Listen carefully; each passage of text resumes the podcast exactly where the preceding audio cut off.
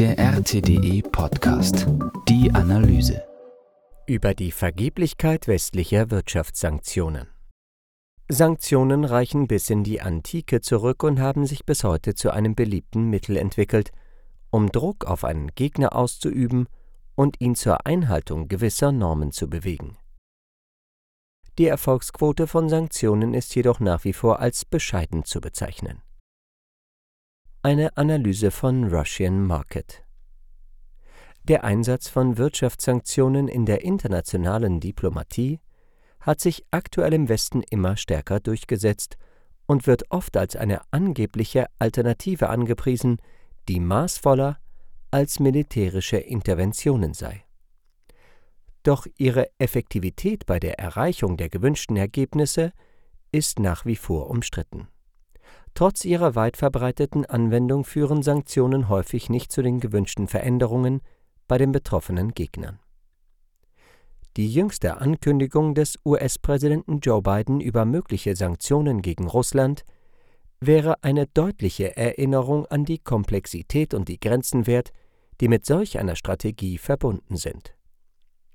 Biden bezeichnete die vorgeschlagenen Sanktionen der USA gegen Russland zwar als eine angebliche Konsequenz für das Schicksal von Nawalny, aber es ist offensichtlich, dass die damit verbundenen Möglichkeiten zweifellos begrenzt sind. Frühere Sanktionen des Westens, die als Reaktion auf den Ukraine-Konflikt gegen Russland verhängt wurden, haben sich als zweifellos unwirksam erwiesen, den Kreml abzuschrecken. Das wirft die grundsätzliche Frage auf, erreichen Sanktionen jemals wirklich ihre beabsichtigten Ziele? Während eines Treffens mit Wladimir Putin im Jahr 2021 warnte Biden eindringlich vor verheerenden Konsequenzen für Moskau, sollte Alexei Nawalny in russischem Gewahrsam zu Schaden kommen. Mit dem kürzlichen Tod Nawalnys in einer russischen Strafkolonie ist an Bidens Worten vor drei Jahren wieder erinnert worden. In seiner Antwort wies Biden darauf hin, dass Putin in der Zwischenzeit bereits erhebliche Konsequenzen zu spüren bekommen hätte. Sanktionen, die bis in die Antike zurückreichen, haben sich zu einem heute beliebten Mittel entwickelt, um Druck auf einen Gegner auszuüben und ihn zur Einhaltung gewisser Normen zu bewegen. Die Erfolgsquote von Sanktionen ist jedoch nach wie vor als bescheiden zu bezeichnen. Manche Schätzungen meinen, nur etwa 40 Prozent der Sanktionen würden zu einer spürbaren Verhaltensänderung führen.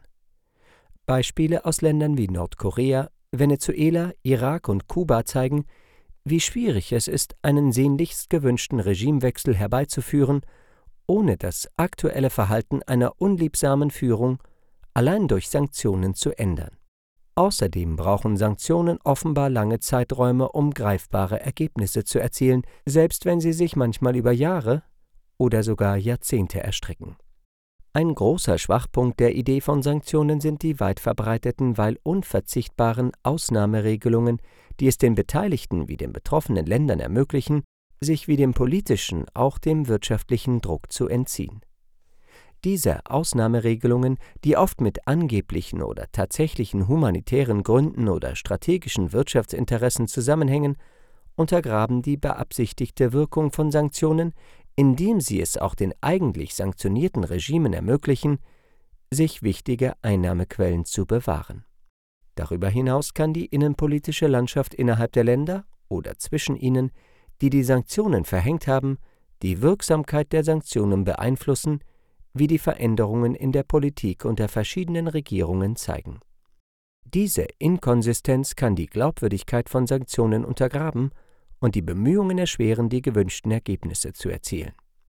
Während Sanktionen wirtschaftlichen Schaden verursachen und international eine politische Missbilligung signalisieren können, ist ihre Wirksamkeit bei der Herbeiführung signifikanter Änderungen im Verhalten oder in der Ideologie eines Gegners oft sehr begrenzt. Die Wirksamkeit der unzähligen Wirtschaftssanktionen gegen Russland ist nach wie vor umstritten und wird von Experten unterschiedlich eingeschätzt. Trotz der anfänglichen Erwartung schwerwiegender wirtschaftlicher Folgen bleibt die Situation offenbar komplex.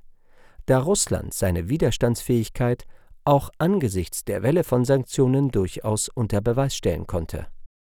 Ein bemerkenswerter Aspekt ist die Anpassung russischer Unternehmen, oft auch bei der Umgehung der Sanktionen über Drittländer.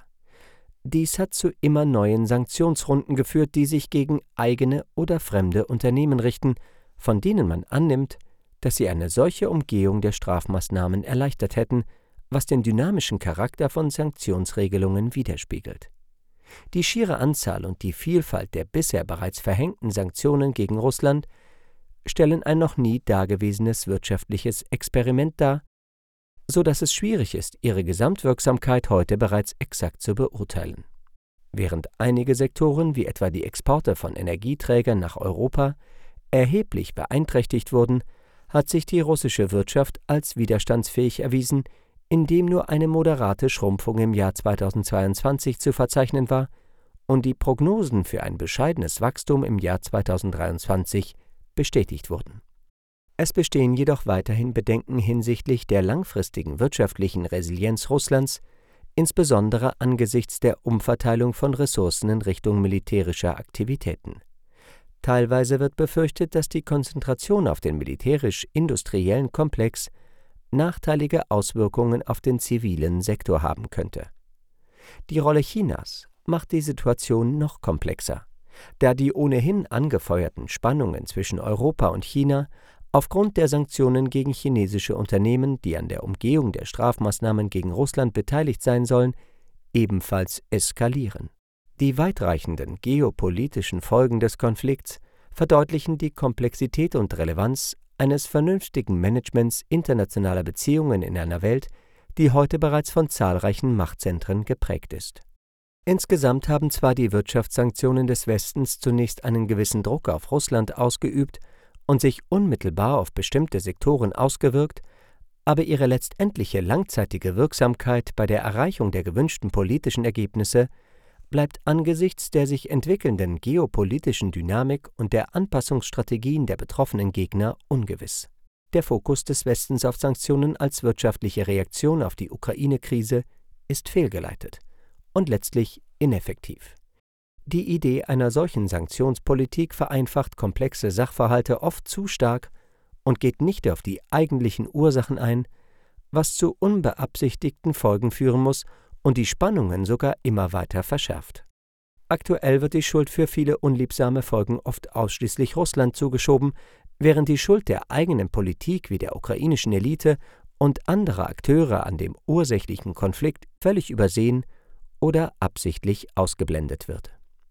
Obendrein spiegelt das Verhängen von Sanktionen einen engstirnigen Ansatz von Machtausübung wider, der sich auf Strafmaßnahmen anstatt auf konstruktives diplomatisches Engagement konzentriert.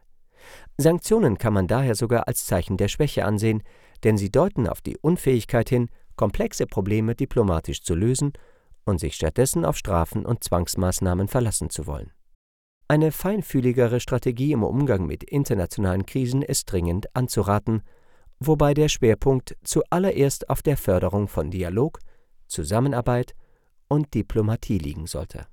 Anstatt auf Strafmaßnahmen zurückzugreifen, sollte der Schwerpunkt darauf liegen, die zugrunde liegenden Ursachen zu bekämpfen, die Stabilität zu stärken und konstruktives Engagement zu fördern.